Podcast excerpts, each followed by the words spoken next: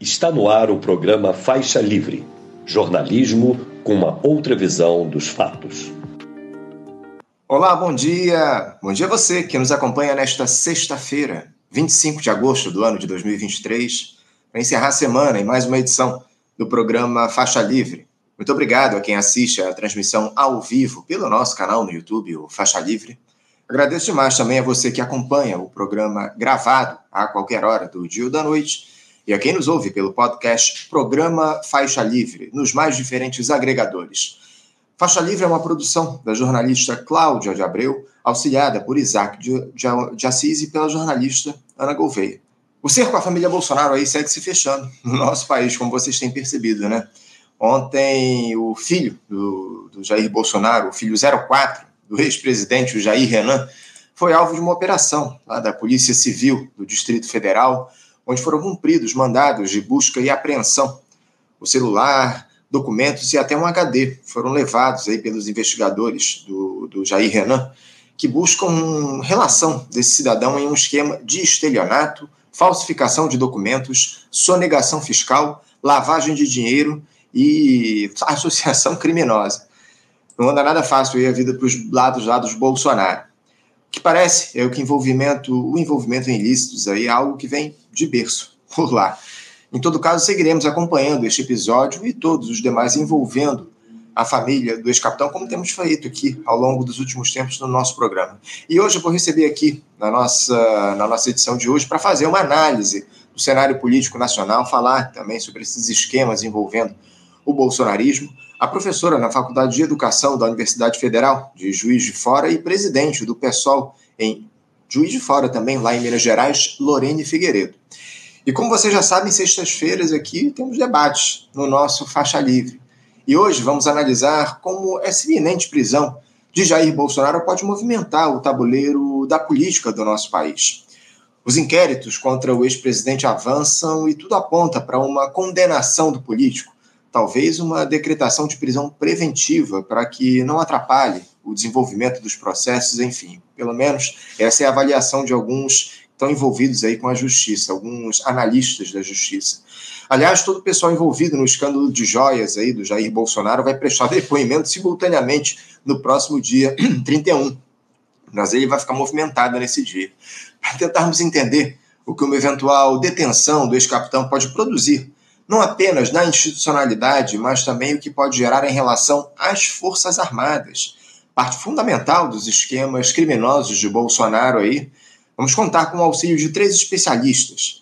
A doutora em Ciência Política pela Universidade de São Paulo, a USP, e professora do curso de Defesa e Gestão Estratégica Internacional da Universidade Federal do Rio de Janeiro, a UFRJ, Adriana Marques, o cientista político, professor da Faculdade de Direito da Universidade do Estado do Rio de Janeiro, a UERJ, e desembargador do Tribunal de Justiça do Estado do Rio de Janeiro, o TJRJ, João Batista Damasceno, e também o economista, professor universitário e analista político Igor Grabois.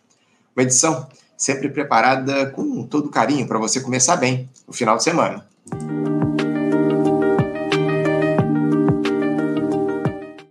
E dando início aqui às nossas entrevistas na edição de hoje, eu saúdo a nossa primeira entrevistada, que já nos aguarda aqui do outro lado da tela a professora na Faculdade de Educação da Universidade Federal de Juiz de Fora e presidente do PSOL, lá em Juiz de Fora, Minas Gerais, Lorene Figueiredo.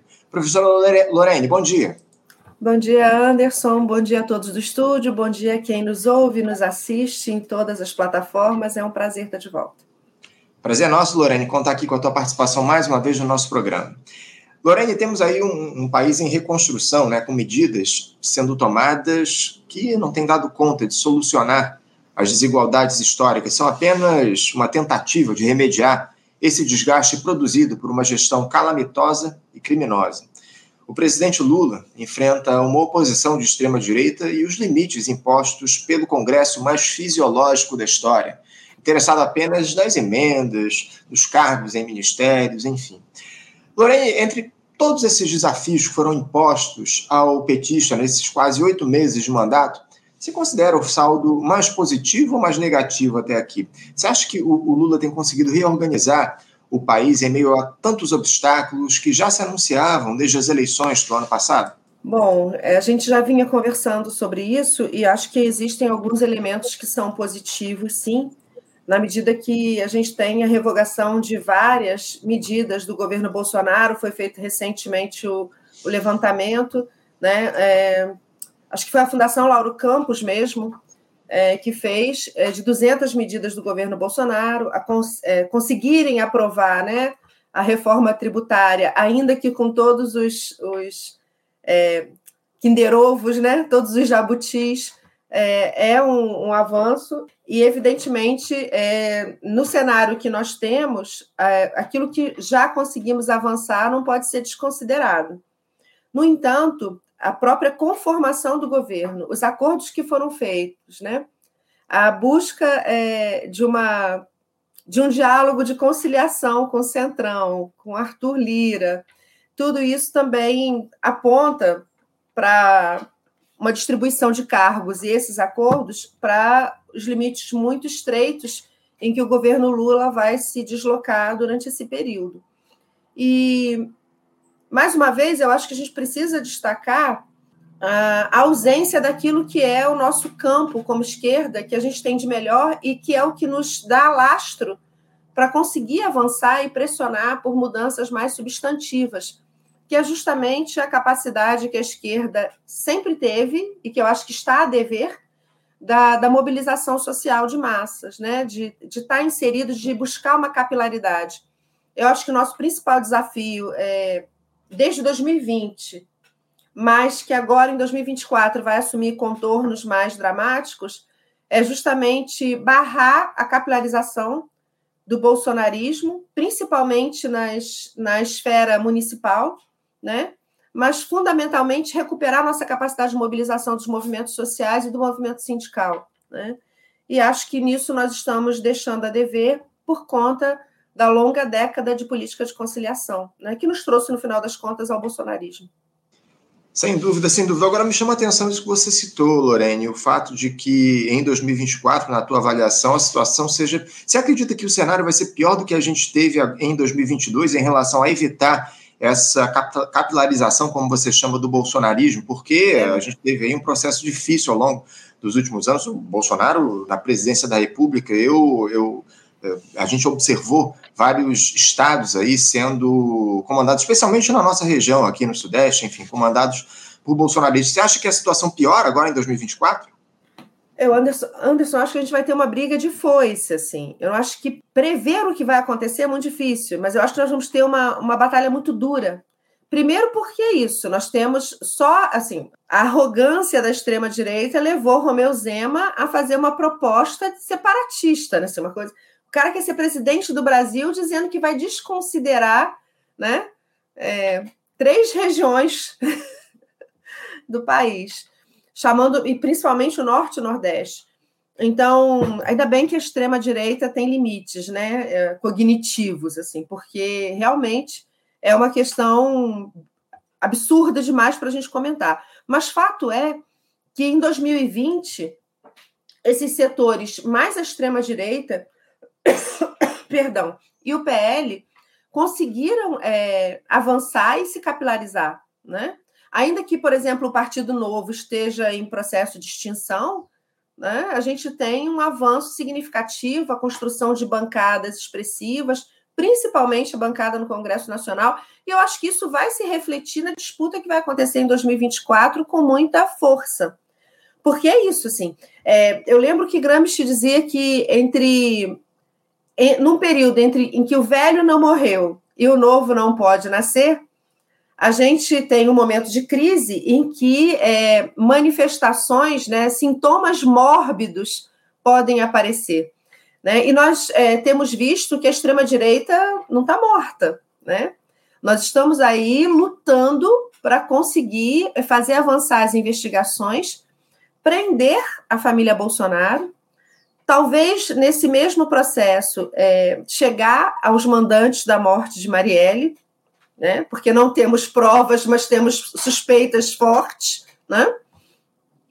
E ainda assim, nos faltam elementos que são fundamentais nesse, nessa equação, que são os generais, organizadores do golpe, que são os setores é, que lucram com a manutenção da, das estruturas sociais arcaicas e econômicas, né?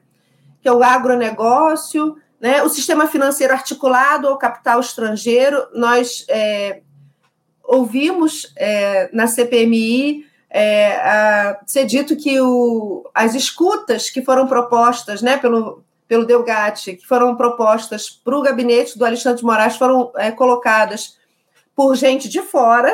Isso ainda é algo que precisa ser investigado. Está aí 64, que não nos deixa esquecer a influência né, do governo estadunidense, e a gente pode suspeitar quem são esses, esses agentes externos que estavam aqui. Então, é, nós estamos lidando com forças é, muito profundas do Brasil que operam uma política é, extremamente autoritária, né, é, destruidora da democracia, destruidora de, de princípios muito básicos que eles mesmos estabeleceram no início do século passado, no final do século XIX, na verdade, né, com a proclamação da República na forma como aconteceu, e que nos desafia porque, além de tudo, nós temos problemas é, estruturais que dialogam com os limites que estão postos para a própria forma de acumulação, né? para o capitalismo. Nós estamos aí no limiar da morte dos oceanos, nós estamos vivendo uma crise climática é, brutal no hemisfério norte, né? e isso já acendeu o sinal de alerta há muito tempo. É, temos uma disputa séria com é, a a apropriação de espaços na Amazônia, não só pelo latifúndio, pela, pela grilagem, né, pelo, pelos minerador, pelas mineradoras, mas pela presença estadunidense na Amazônia também. E não podemos nos esquecer da importância né, das reservas de água e da biodiversidade como parte dos processos de acumulação de capital. Então, é, nós estamos lidando com forças é, muito grandes que exigiriam de nós um trabalho de conscientização e de fortalecimento da capacidade de resistência popular, que eu acho que não vai acontecer com a conformação que a esquerda tem hoje. Né? E isso nos preocupa bastante. Eu acho que a eleição, perdão, acho que a eleição de 2024 é um ponto nessa luta mais ampla e que vai ter uma importância muito significativa porque a direita não está morta. A extrema-direita. Não, não está morta, definitivamente. São dramas fundamentais, esse que você cita do nosso tempo, enfim. Agora, também me chamou muita atenção que você citou na tua última resposta, Lorene, dois setores que dialogaram muito de perto com o bolsonarismo ao longo desses últimos anos: os militares e a turma do agronegócio. É, você não acha que o governo Lula, Lorene, tem dado muito espaço para essa turma, tem concedido muitos benefícios para esse pessoal? Por quê? É, a gente teve aí um, um, plano safra que rendeu 364 bilhões em créditos rurais para a turma do agronegócio e 77 bilhões para a agricultura familiar. No novo PAC está previsto investimentos de 53 bilhões de reais na defesa, mais do que na saúde e na educação aqui no nosso país. Você não acha que o Lula está tá, tá cedendo muito para uma turma que apoiou o extremismo com toda a força ao longo desses últimos anos, Lorene? Acho, acho.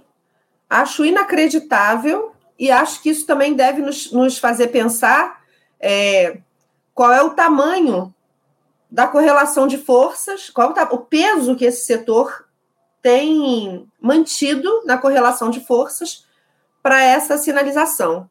É, eu tenderia a uma saída mais é, Gustavo Petro, porque eu acho que é, talvez a nossa saia justa seja exatamente a perda da capacidade de mobilização que eu falava na, na, na minha fala de abertura. Né? Anos de conciliação de classe nos desarticularam e fizeram com que a classe trabalhadora, em geral, né, o povo, seja a classe trabalhadora organizada ou não organizada, né, entendendo categoria povo como não organizada, é, esqueceu quem são os inimigos, né? E aí o lavajatismo e toda a, a manipulação que foi feita é, colocou limites muito, muito evidentes para nós na nossa capacidade de mobilização e, no sentido mais geral, com o avanço conservador é, para a América Latina, mas eu acho que a gente pode, é, num grau de abstração maior, pensar em termos de, de mundo, é, uma descrença, um descrédito na capacidade da política né? E Gramsci nos ensina, é obra de grande política transformar tudo em pequena política. Né? Então, quando tudo se torna é, parte do, da negociação, né, da cessão de recursos, do loteamento de cargos e de uma conversa que cai para o nível é, dos corredores e dos acordos, e a gente deixa de discutir o projeto, né, que levou a, a, a uma vitória eleitoral, nós estamos é, nos deslocando nos marcos de um grande projeto, de uma grande política que não é nossa. Né? Então, é, me parece que parte da crise que a esquerda tem vivido na América Latina, e está aí a Argentina, que não nos deixa mentir, é, eu, eu, acho assombroso que Javier Milei é, tenha saído como o favorito né, nas prévias, é, isso nos mostra que nós estamos nos deslocando dentro de, de limites que colocam o projeto da direita e, em certa medida, da extrema-direita como o que permanece. Nós estamos transitando dentro dele. Né? E acho que talvez o governo Lula precise é, mais do que nunca apostar numa guinada. Se nós vamos conseguir forçar, pressionar por essa mudança, os setores organizados que, que dão conta de fazer essa leitura, é o desafio que está colocado. Sem, sem dúvida, sem dúvida. É Deixa eu abrir a porta para o gato, porque ele resolveu entrar pela janela, mas eu encostei a porta. Fica à vontade, um fica à vontade, professora. Vai lá, vai lá. Estamos aqui conversando com a professora Lorene Figueiredo, falando aí um pouquinho sobre a dinâmica da política nacional, enfim, é, temas importantes que a gente está tá, tá tratando aqui na entrevista de hoje. Lorene, a, a, a gente, na última vez que conversou aqui no nosso programa, é, eu lembro que você sentiu falta do tema arcabouço fiscal, né, que acabou não dando tempo da gente tratar naquela ocasião. Felizmente, o destino aí nos deu uma nova oportunidade, né, visto que essa semana a Câmara encerrou a análise da nova meta fiscal e que agora vai a sanção do presidente Lula. Eu queria te questionar a respeito disso. Você acha que o, o texto agradou, Lorena, essa retirada do Fundeb, do limite de gastos, que acabou sendo confirmada pela Câmara dos Deputados, foi proposta pelo Senado. Isso, isso de alguma forma, é um alento? E, ainda que o estrago, o estrago seja enorme, né, Lorene? O, o texto está longe de ser o que a gente esperava, né? Eu acho que é tímido. Acho que mantém, manter a, a ciência e tecnologia dentro do arcabouço é um equívoco, né? Porque nós estamos falando de projetos de desenvolvimento, não é isso, Anderson? E as universidades também são responsáveis por 95% é, da pesquisa feita no Brasil. Então, significa que nós é, vamos ter uma travessia que nos é, descerebela, né? É, é, parte de um bom projeto de desenvolvimento, nos coloca o desafio de pensar a educação de conjunto. A gente não separa, né? Ah, vamos investir mais em educação infantil ou vamos investir mais no ensino médio também é né, um desafio que está colocado para nós. Vamos investir, a gente não faz, ou no ensino fundamental. É, metodologicamente, quando você pensa em termos de desenvolvimento e desenvolvimento robusto, a gente pensa de conjunto, porque é a partir de uma concepção é, de totalidade da educação que a gente consegue pensar um projeto de sociedade, um projeto de desenvolvimento nacional. Então, o fato de você retirar o Fundeb, ainda que a gente tenha que levar em consideração que o nosso Plano Nacional de Educação é, abre a possibilidade de financiamento público para o setor privado, né, porque a concepção de educação pública foi revista pelo relator final da, do plano. Então, a gente tem um público não estatal que está inserido ali. Né? É, isso faz com que, por exemplo, é, Polema, que tem seu menino propaganda no, no Ministério da Educação, né, possa abocanhar fatias importantes desse financiamento, a gente ainda tem esse problema, né? É, nós, nós mantivemos é, a, a, pesquisa dentro do arcabouço fiscal. E nós temos é, pendências, né? É, a gente tem a, a questão da, da, das grandes fortunas, que não foi, não foi discutida, né, que ficou para um, uma segunda fase, um segundo momento, sabe-se lá Deus quando, e que é algo que é uma dívida histórica que vem da redemocratização, que vem da própria Constituição, né? Então, acho que é, tem problemas sérios e que apontam para nós os limites. Como você disse ainda há pouco, né, a, a, as próprias é, destinações do PAC para o agronegócio, comparando com a agricultura familiar, com a reforma agrária, né? O recente conflito na Bahia, conflito não, né? O assassinato, a, a caça à liderança quilombola, né? Que estava num programa de proteção à testemunha, que tem a ver com a demarcação de terras quilombolas, né? E que nós ainda também não vimos é, a discussão sobre isso. Eu acho que é, foi uma daquelas medidas que nos primeiros dias que a gente conversou aqui, né? Um pouco antes, foi dia 6 de janeiro, dia 8 teve o, o dia da, da vergonha. É, a gente falava, olha, aquelas primeiras medidas que Lula tomou, beleza, mas eu acho que faltou nas primeiras medidas, inclusive, a demarcação logo. Demarca terra indígena, demarca é, terra quilombola e acaba com esse negócio, né?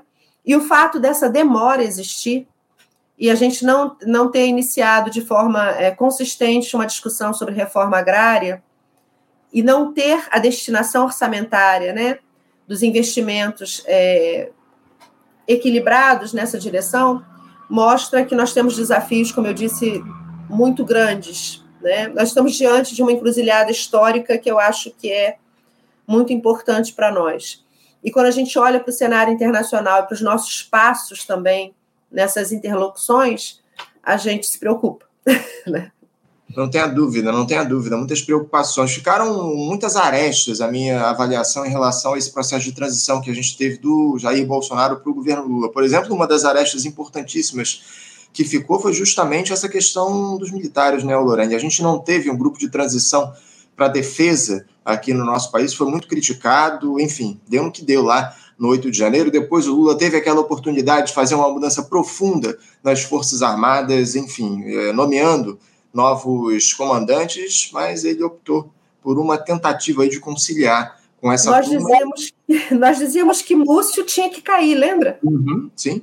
E está lá Múcio costurando justamente parar as investigações na família Bolsonaro, como se Bolsonaro fosse um raio no céu azul, né? Sim, sim. Então, acho que você está coberto de razão e nós vamos ainda, talvez queira, né, oxalá que isso não aconteça, colher frutos amargos desse eterno ajuste de contas não feito, né? É, é isso. Algo, algo como se deu lá ao fim da ditadura. Infelizmente, não se puniu as figuras que cometeram crimes ao longo desse período. Optou-se por uma anistia ampla, geral e restrita, e a gente colhe os frutos até hoje desse processo, lamentavelmente, e a gente espera que isso não se repita agora, nesse momento, que os militares que cometeram crimes aí, nesse momento, nesse período último do nosso país, sejam de fato responsabilizados pelo que eles fizeram. Eu queria aproveitar, a gente falou de militares, de Bolsonaro, porque a gente tem aí agora o filho 04 do Jair Bolsonaro, né, o tal do Jair Renan, na mira da justiça também, né, Lorene, com aquela operação da Polícia Civil lá do Distrito Federal que apreendeu celular, prendeu um HD também e documentos desse sujeito aí, suspeito de estelionato, falsificação de documentos, sonegação fiscal, lavagem de dinheiro e associação criminosa. A lista é grande. Eu tenho dito aqui no programa, ô Lorene, que o, parece que o objetivo dos Bolsonaro é gabaritar o Código Penal, né? Porque eles vão aí eh, cometendo crimes de todas as formas, de todas as maneiras aí, eh, e o Jair Renan segue nesse mesmo rumo. Ou seja, a prática de ilícitos é algo que está, digamos assim, no sangue dessa, dessa turma, Lorene. Isso está relacionado, na tua avaliação, a uma certa sensação de impunidade, de que eles nunca seriam alcançados pela justiça? Você acha que uma das crenças do bolsonarismo, que muitos classificam aí como sendo uma seita, é justamente a impunidade? Eu acho que eles são o resultado de um longo processo histórico de ditadura. E a gente precisa dizer que as ditaduras são as mães de todas as formas de corrupção, violações, degradação da vida, né? E é, licença para a prática de crimes. Né? Não é à toa que esse grupo é, que se diz bolsonarista reivindica a ditadura militar. Não é à toa que esse grupo defende regimes autoritários, porque é justamente nesse, nesse espectro político né, da negação de, das liberdades políticas, das liberdades democráticas, que todos os crimes podem ser cometidos. Então, eu acho que é importante que a gente coloque que a existência de Bolsonaro, da família Bolsonaro, das milícias no Rio de Janeiro, porque o que é milícia, se não um que começa com um grupo de policiais que atuam de forma criminosa, né? No espectro ali entre os grupos que historicamente são identificados como criminosos e os grupos fardados, né?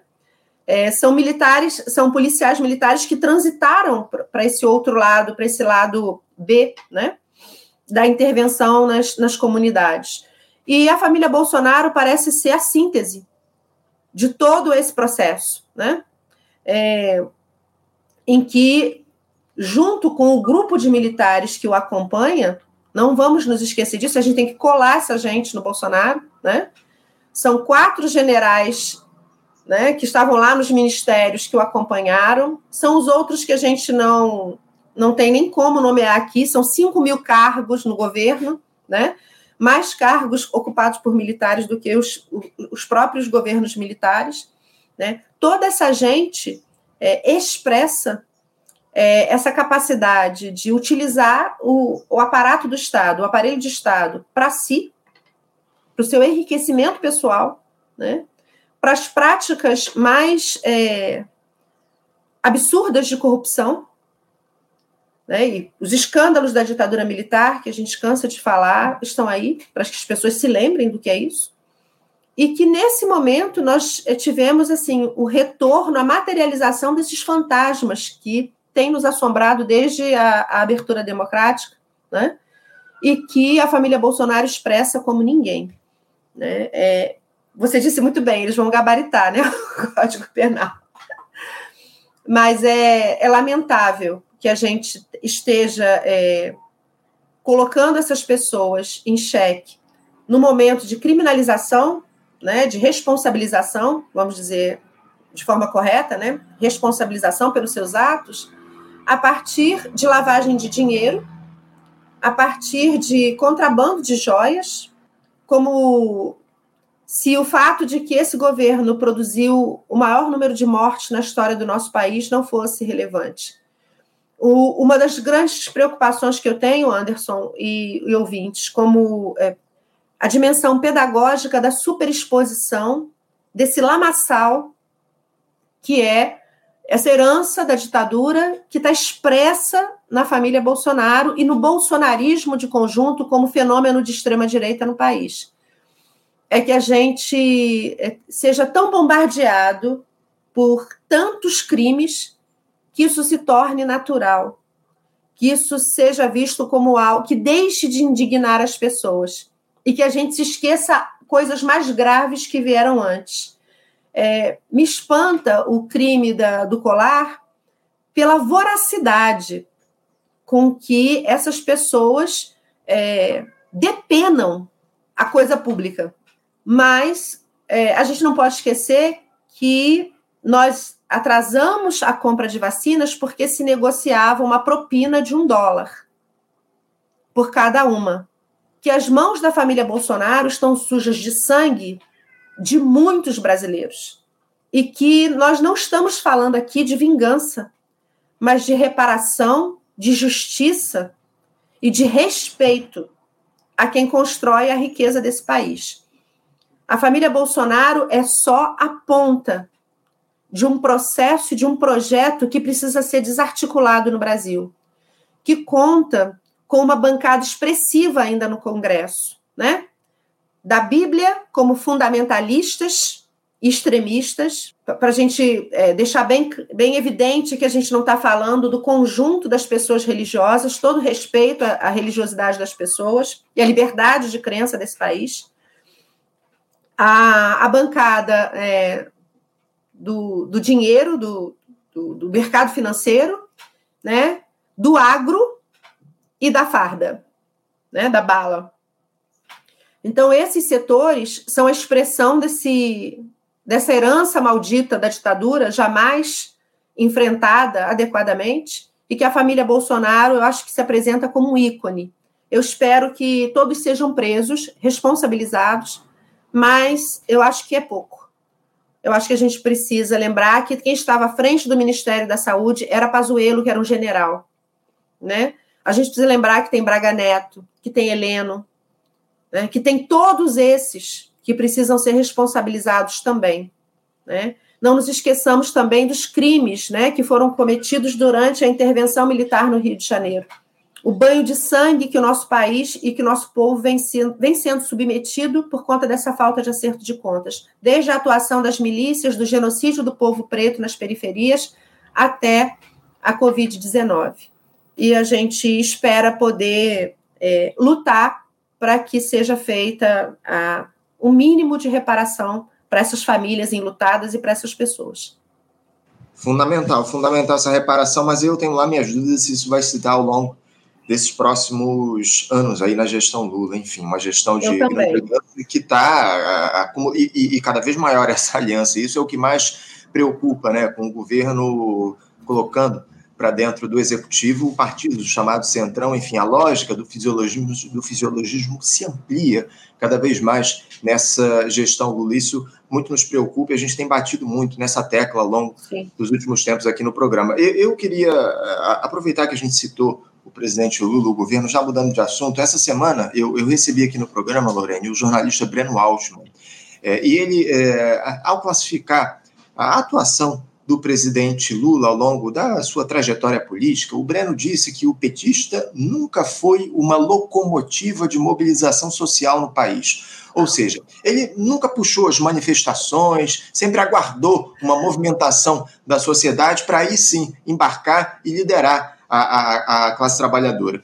A minha pergunta para você é a seguinte, Lorene.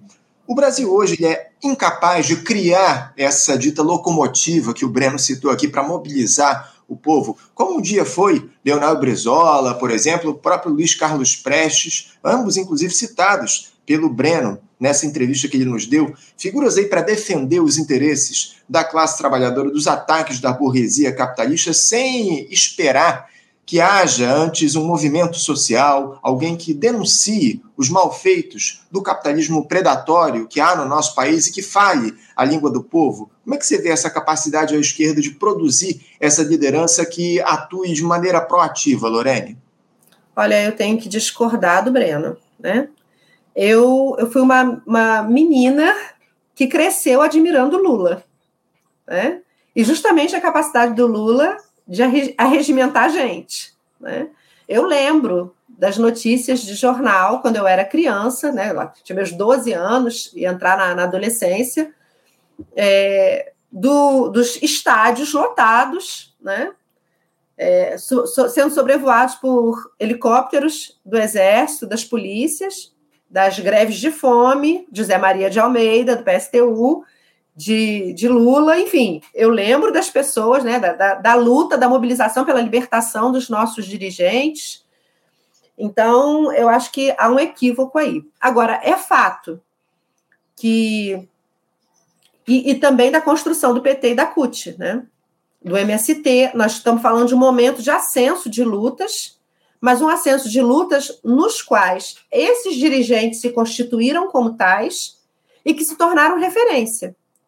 E a gente precisa fazer o balanço de que a escolha por atuar dentro de uma política de conciliação levou à desarticulação, combinada, obviamente, com uma crise prolongada da acumulação de capital e com a saída conservadora que se desenhou não sem a opção da conciliação, porque em 91 o PT opta e a CUT optam por sentar na mesa de negociação com Collor, né, para conciliação nacional e que a gente desmarcou a última greve geral que a gente teria, né, assim, se, se ela tivesse acontecido na nossa história recente, que seria a greve geral de 91. Diante de Temer, isso foi feito novamente em 2016. Nós, nós fomos para a rua, nós fizemos marchas para Brasília, eu estava lá. Né? Meus filhos estavam lá, já uma nova geração de, de militantes, de ativistas sendo formados. E nós ficamos sendo cozidos em banho-maria 2016 todo, porque não se colocou os sindicatos na rua. A gente tem que levar em conta, sim, esse período longo de crise em que é, há desemprego aberto, que a classe trabalhadora ficou na defensiva, né? mas também levar em consideração o papel, né, a, a dialética entre os dirigentes, né, aqueles que são a referência para o conjunto da classe trabalhadora e a, a massa que a gente deseja organizar. Né? E aí faltou sim. Né? Eu acho que se. Uma das coisas que a gente discutia aqui no, nas, nas campanhas em Minas era a necessidade de, auditar as contas, de mostrar para a população né, onde é que estavam os recursos, né, de chamar as pessoas para fazer a discussão do orçamento, de pressionar é, a Assembleia Legislativa para que se aprovasse, ainda que ela tenha uma conformação adversa, para que se aprovassem as reformas que são necessárias para a população. Veja, se a gente tem um trabalho pedagógico dos dirigentes, de mobilização popular, né, dos dirigentes que estão em cargos de governo, eu não estou falando de gente que não está, não. Mas o, o PT e a esquerda de conjunto, unida nesse propósito, tem quadros para fazer isso. Se a gente consegue fazer essa mobilização e pressiona o Congresso com a chamada de plebiscito e referendo, eu acho que as coisas mudam. O que não dá para a gente fazer é apostar tudo na institucionalidade, até porque esse não é o nosso campo prioritário. Né? Desde o, os generais romanos que a gente sabe, a gente não entra para lutar uma batalha num campo em que o adversário é melhor. Né? Historicamente, quem governa esse país não é a classe trabalhadora. E ainda hoje não é. Então, qual é o campo em que nós somos melhores? É lá que a gente tem que decidir as nossas batalhas. E é isso que está faltando. E aí eu sou obrigada a discordar do Breno. Ô, Lorene, o, a institucionalidade nunca foi o flanco de batalha da esquerda. Essa é a constatação que a gente faz. Né? Infelizmente, o que a gente tem observado é cada vez mais a, os partidos do campo progressista investindo aí na institucionalidade. E justamente nesse sentido, eu queria te questionar a respeito do seguinte: você acha que a esquerda acabou se perdendo nas suas próprias contradições, Lorene? Porque a gente vê aí crises em alguns partidos, em especial no Partido Comunista Brasileiro, enfim, a busca pelo protagonismo individual uma esquerda que não dá conta das suas próprias diferenças é capaz de mobilizar o povo, Lorene? Olha, eu acho que há uma crise que se prolonga e que não é resolvida, porque não é à toa também que em 91 acontece esse, essa mudança, que é a crise que se abriu no leste europeu com a destruição do projeto é, que existia lá e do qual eu sou crítica, né? Mas que o fato é que abre um, um vazio nesse campo que cada partido de esquerda pelo mundo afora e no Brasil foi preenchendo como pode, né? Prevalecendo o eurocomunismo, né? E não é à toa também que quando a gente vê os infográficos, a gente vê a esquerda pintada de rosinha, né? América Latina, onda rosa, não é mais vermelha. Tem uma desbotada aí, né? Então eu acho que o que falta é, com isso também, né, a gente está vivendo o, um processo em que a consciência social do conjunto da nossa classe reflui. Então, a gente precisa de mais mediações, quer dizer, de mais elementos para dialogar com a classe trabalhadora. A gente conversava sobre isso no dia 6 também, né? Que interessa aquela mulher na periferia, o equipamento de política pública que vai ter lá, a creche, a escola, o posto de saúde e tal, mas, ao mesmo tempo, combinar isso com um processo né, que é a dialética da reforma com a revolução. Não perder do horizonte estratégico a transformação da sociedade, porque também é, é esse limite dos processos é, de, de, de, relação de trabalho e de produção que estão colocados para nós. Né? É, eu acho que a esquerda ainda não encontrou o ponto, e isso é dramático. Né? É, como os, os, revolucionários russos conseguiram, né? Aquela consigna simples, paz, terra e pão, que foi a síntese de uma vontade é, coletiva e que, portanto, não fazia diferença se eles eram maioria ou minoria, significava o quê? Um respeito e, e uma confiança política naquele grupo que estabeleceu essa síntese, né? É, é, mais uma vez, a dialética da qualidade com a quantidade, eu acho que isso é o que nós estamos perseguindo e devemos é, seguir. Ainda que o protagonismo individual é, tenha se tornado uma disputa individualista, e isso seja fruto, talvez, da ideologia dominante, né? de uma competitividade que não deveria ser própria do nosso espectro. é, deveria prevalecer o conjunto de valores que são próprios da nossa ideologia, que é a solidariedade, o trabalho coletivo, e que na disputa, no debate político, a gente consiga fazer a melhor síntese, quer dizer, que a verdade se prove pela prática, né, ou pela praxis. Eu acho que a gente está contaminado. É, eu acho que é bem por aí mesmo, muito bem colocado. Lorena, eu tenho algumas participações aqui dos nossos espectadores, eu queria agora abrir espaço para pelo menos uma delas. Ó, quando a gente falava a respeito daquela questão das dificuldades que a gente vai ter em 2024 em relação à extrema-direita, o Demian Cunha ele comentou o seguinte aqui: ó, é, resta saber se os partidos, os partidos de esquerda, né, vão considerar o imobilismo em virtude da conciliação nas próximas eleições. Me parece que o mote aliança contra o fascismo vai seguir pleno e justificando a conciliação. Eu queria uma análise sua a respeito disso, Lorena. Você acha que uh, a esquerda vai se utilizar, mais uma vez, desse mote em 2024 para justificar essas uh, conciliações, essas alianças com partidos do, do chamado centro democrático que não passam de partidos de direita, Lorena? Eu acho. E acho que a gente vai ter um caminho muito difícil por conta disso. É, aqui na minha cidade me colocaram num grupo é, de zap, sem, sem que eu soubesse por quê, que eu me espantei e juro que eu me senti ofendida. Porque tem representantes que até ontem estavam defendendo o bolsonarismo. Tem representantes que ainda hoje é, defendem que foi positiva a chacina em São Paulo. Eu não saí de lá, eu estou lá observando, fingindo de morta, para entender o que está acontecendo mas eu, eu acho que o Demian acerta e, e lamentavelmente, nós vamos ter que transitar é, nessa contradição.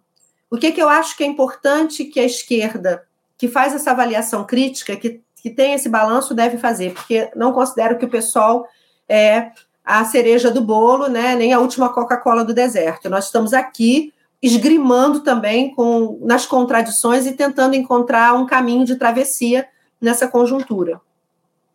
Eu acho que a gente deve seguir fazendo como, inclusive, a nossa bancada majoritariamente vem fazendo no Congresso e que a gente está tentando fazer nas ruas, chamando os atos e tal.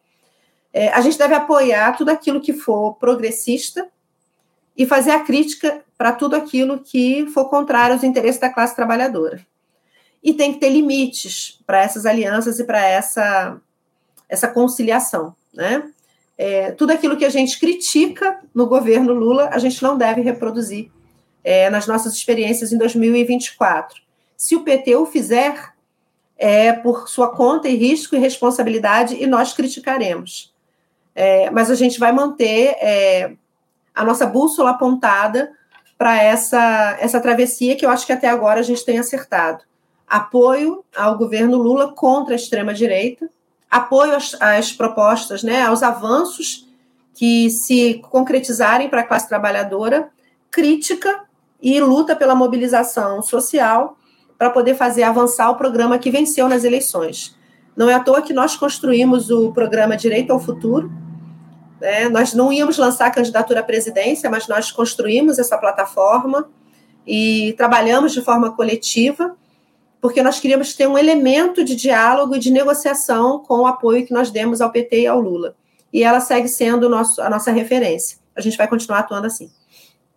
É, tem que ser. A gente precisa, acima de tudo, apoiar o governo Lula nesse embate que há contra o extremismo aqui no nosso país, mas a gente não pode esquecer aí a necessidade que há de se fazer a crítica, uma crítica à esquerda. Né? E, infelizmente, boa parte do, do petismo considera que essa, esse tipo de crítica, na verdade, é um, um, um, um apoio que a gente tem dado ao fascismo aqui no nosso país. Pelo contrário, a gente precisa fazer a gente precisa estabelecer o limite da crítica de maneira muito clara. Não podemos esquecer a necessidade que há de se fazer o embate em relação aos pontos históricos aí que a esquerda defendeu. Infelizmente, isso boa parte da esquerda eh, representada especialmente pelo petismo não entende dessa maneira. Enfim, a gente continua aqui, acima de tudo, se mantendo na trincheira e fazendo o bom, o bom debate, o bom combate que a gente tem feito aqui no Faixa Livre já há 28 anos. Lorene, é, é, fica, fica à vontade. Assim, não é possível que a crítica ao governo seja exclusivamente da extrema-direita. Uhum. É preciso entender isso. Se nós queremos mudar a correlação de forças e mudar a, os pratos nessa balança, é preciso que a gente volte a estabelecer o debate democrático, que, para mim, o, a democracia é um valor da esquerda, é um valor é, do conjunto da classe trabalhadora. Não é possível que as críticas sejam críticas exclusivamente da extrema-direita. Dizer que nós estamos fazendo coro com o fascismo é um traço autoritário que entrou de contrabando é, no conjunto de práticas políticas de quem apostou na conciliação. Eu acho que isso tem que ser. A gente tem que limpar esse meio de campo e vamos continuar trabalhando para isso. Não tenha dúvida, não tenha dúvida. Infelizmente, parece que o monopólio da crítica é da extrema-direita nesse momento no país e a gente precisa, acima de tudo, questionar essa questão. Lorene, é, é sempre uma alegria conversar aqui no programa. Eu continuaria aqui por muito tempo, mas eu sou refém aqui do relógio. Infelizmente, eu preciso encerrar o nosso papo, mas certamente a gente vai ter outras oportunidades para dialogar um pouco a respeito da situação do país, enfim. Agradeço muito a tua participação aqui com a gente. Te desejo, acima de tudo, um ótimo final de semana, tá bom, Lorene? Obrigada, um bom final de semana para todos também, e vamos que vamos, porque é, luta é vida, e é o espaço de liberdade que a gente tem. Então, vamos construir o que virá, porque começa é hoje. Um beijo Isso. grande para todo mundo e vamos botar cerveja para gelar, porque em algum momento a prisão do Jair vai sair. Assim seja, assim seja. Obrigado, Lorene. Um abraço para você. Até a próxima. Até. Conversamos aqui com Lorene Figueiredo, Lorene Figueiredo, Lorene Figueiredo, que é professora na Faculdade de Educação da Universidade Federal de Juiz de Fora e presidente do PSOL, Partido Socialismo e Liberdade, também lá em Juiz de Fora, Minas Gerais, e bater um papo com a gente a respeito do cenário político intrincado que a gente tem aqui no nosso país. Enfim, muito importante essa, esse diálogo que a gente faz aqui constantemente com a professora Lorene no nosso programa. Você, ouvinte do Faixa Livre, pode ajudar a mantê-lo no ar. Faça sua contribuição diretamente na conta do Banco Itaú, agência 6157, conta corrente 99360, dígito 8. Esta conta encontra-se em nome do Sindicato dos Professores do município do Rio de Janeiro e região, o Simpro Rio, uma das nossas entidades patrocinadoras, mas seus recursos são destinados exclusivamente para o financiamento do nosso programa. Você pode fazer sua doação de qualquer valor, utilizando também a nossa chave Pix, que é ouvinte@programafaixalivre.com.br. Sua contribuição é fundamental para a manutenção desta trincheira progressista no ar.